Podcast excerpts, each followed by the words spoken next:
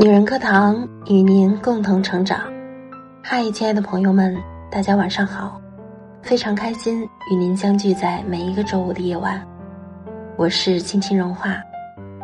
今天我们一起来聆听的节目是《那个会带娃的男人是怎么调教出来的》。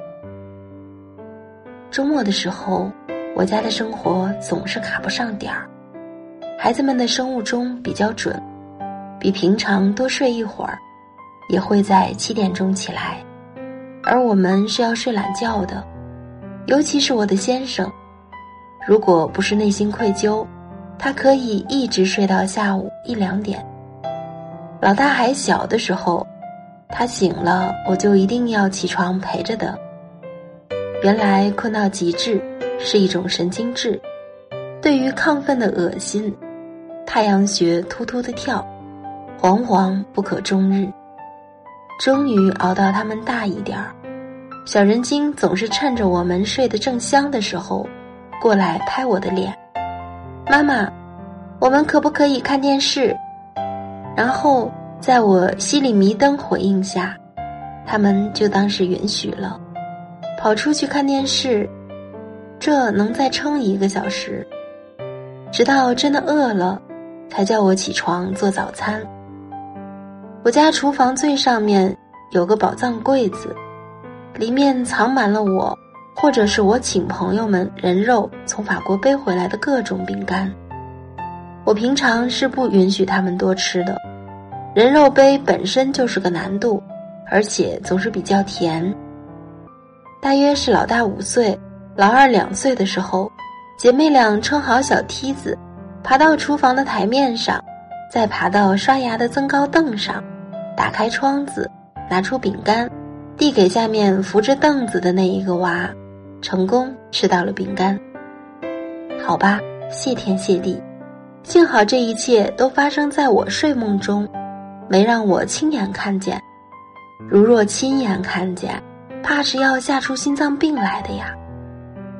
因为女人一旦升级为老母亲，总有分外灵敏的危机感啊。从此周末的早上成了我家两娃的嘉年华，趁着爸妈起床前看着电视吃饼干。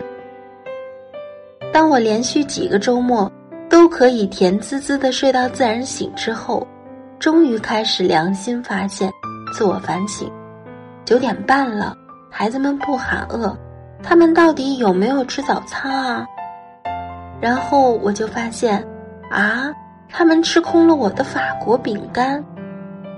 我和孩子们的对话吵醒了先生，他顶着一头蒙糟糟的头发，听完了双方的诉辩，然后把我拉到厨房里说：“为什么不给他们留点饼干在桌子上？他们可以吃饼干看电视，我们可以睡会儿懒觉，不是两不耽误都开心的事儿吗？”是啊，可是。有个地方不对啊，这完全不符合老母亲的自我修养手册啊！这儿写了至少一千八百三十五条准则，第一条就是二十四小时每一分钟都待命，三百六十度全方位，每个角度啊都检测，排除所有安全盲点。我低头沉默了两秒钟，给要回国公干的法国朋友发微信：“亲爱的。”上次那个饼干能多给我买几盒吗？从那儿开始到现在已经四年有余了，老大已经长到可以自己烤面包、涂黄油、做三明治的年纪了。他们既没有像我担心的那样，在我没起床的两个小时里摔倒搓坏了眼睛，砸碎了鱼缸，更或者把家里点着了火，也没有把吃过的饼干。变成小猪的样子。相反，老大已经九岁多了，早餐给自己和妹妹烤面包、做三明治，因为他们自己觉得更喜欢吃咸一点和热一点的早餐。带娃的路上，爹的观点和娘的观点总是不一样的。爱屋及乌，老母亲的身份让女人变得紧张，而且过分自大。有一种无法交托的焦虑，没有了我，娃的世界就只能毁灭。人性是自私的，一切都是为了自己，唯独母亲是反人性的，可以为了孩子奉献所有的自己。对于一个母亲来说，最难得的就是如何拿捏这个分寸，在自我放弃的过程中，让自己不变成一个窒息的累赘，这才是非常需要研究的课题啊！老母亲们无边的爱。不仅仅是反映在对于自己异常苛刻的要求中，实事求是地说，全天下的老母亲，随便拉出一个来，没有一个不内疚，总觉得自己亏欠了自家的娃，没有能给他们最好的东西；而全天下的老母亲，随便拉出一个来，没有一个不愤慨的，总觉得自己老公不行，丧偶诈尸。总之不是个干活的衙役，总觉得这辈子结婚就是被骗的，所以一定没有下辈子了。总的来说，这届男人真的不太行啊，勉强赚点死工资，往往还是不够的，总是要老婆也工作。可是万事大吉，剩下就是喝个小酒，打个游戏了。家里的活，亲戚的关系。更可怕的是孩子的教育，大到哪里买房，小到吃面还是吃米，全都是要女人来做。问你妈吧，对于很多人来说，这就是跟自家爸爸沟通最频繁的言语。我先生有个朋友，这些年有点积蓄，他结婚十几年了，感情也不错，可是钱一直捏得死死的，不肯让老婆管。只是每个月给足家用即可。有一次喝到后半夜，他拍着卢先生的肩膀说：“哥哥告诉你啊，钱一定要抓到手里。我现在在家说什么都不管用，唯一剩余价值就是这点钱了。没钱谁也不要你啊。”他曾经在日本外派过几年，日本人的过劳死频率是世界第一的。他亲眼看着有工作一辈子的日本同事，在孩子大学毕业，老婆就跟他离婚了。一辈子的丧偶婚姻已经受够了，当不再需要大笔钱之后，就赶快分开。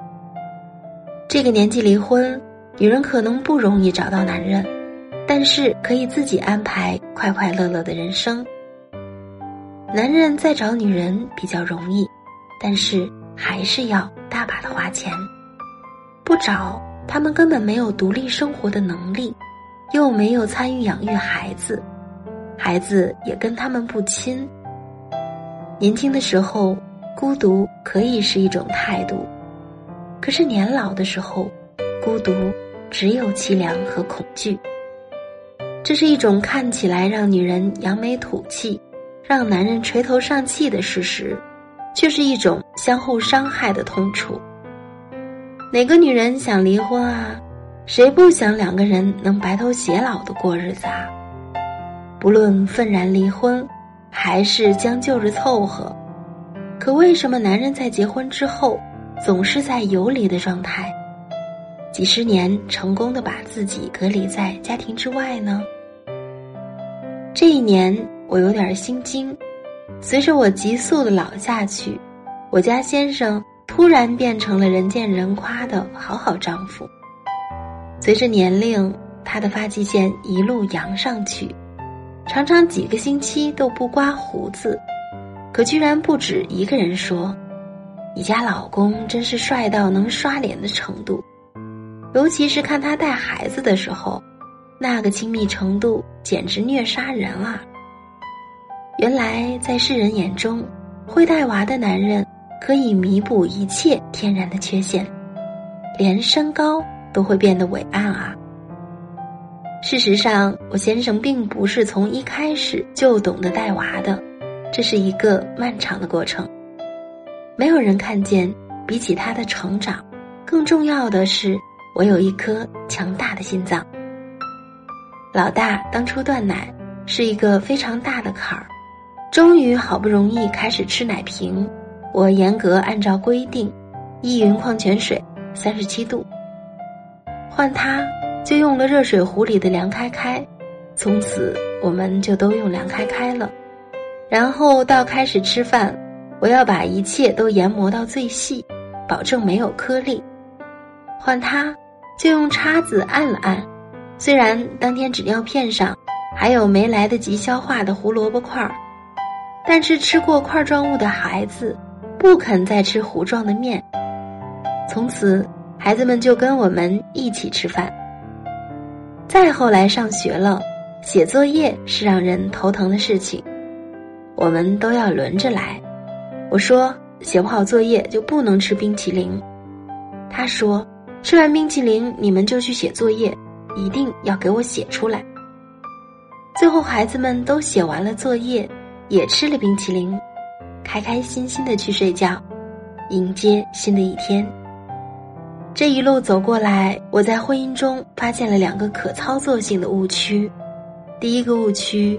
就是在孩子还是婴儿的时候，照顾孩子，男人的确没有女人自在。面对软成一团的婴儿，他们不知道应该如何接触，如何呵护，如何处理自己的情绪。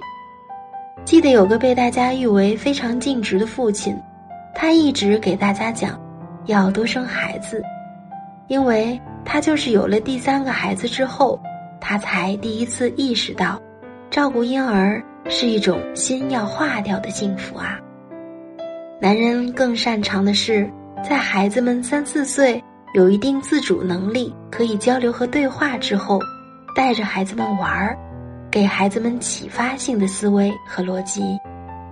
可惜的是，在很多的家庭中，因为头几年父亲并没有充分的融入到育儿事业当中，在这个阶段。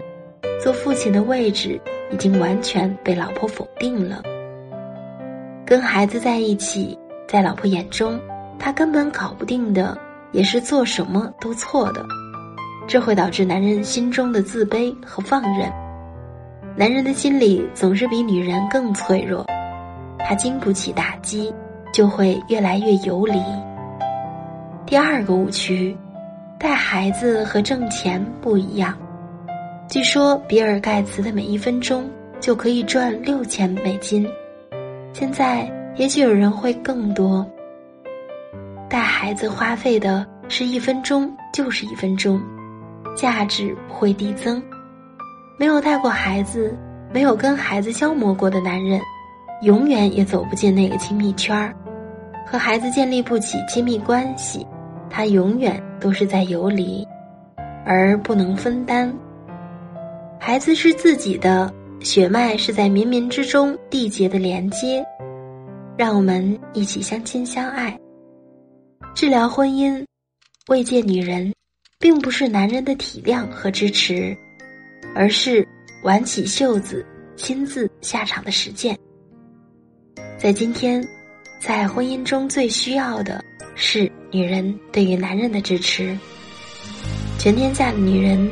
都应该把支持老公去做工作、干事业的心气拿出来，支持他去带娃，并做家务。所有的工作和地域，真的都没有关系。我有个好朋友，因为工作原因，老公这一年都是法国常住的，隔着半个地球和七个小时的时差，她老公天天视频跟儿子写作业，而且乐此不疲，毫无怨言。放心把娃交给他，他带娃的方式一定跟你不一样，但是没关系，这是他自己的娃，这是他自己做爸爸。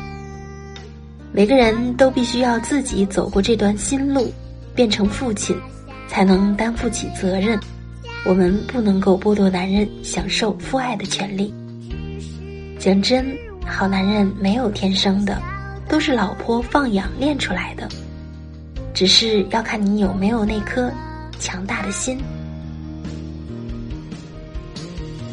亲爱的们，爸爸也需要一个成长的过程，请给他们多一点的时间以及爱的鼓励，相信他一定不会让你失望。妈妈也一定要适当的放手，这一点真的很重要。如果妈妈把所有的事情都承担起来，那么。爸爸就没有机会接近孩子，更不会和孩子亲密接触了。今天的节目就是这样了，感谢您的聆听与陪伴。如果您有什么观点和感悟的话，可以在文末和我们一起交流。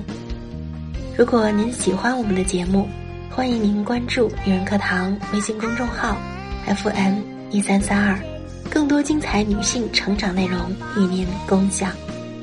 我是主播青青融化，下期节目我们不见不散。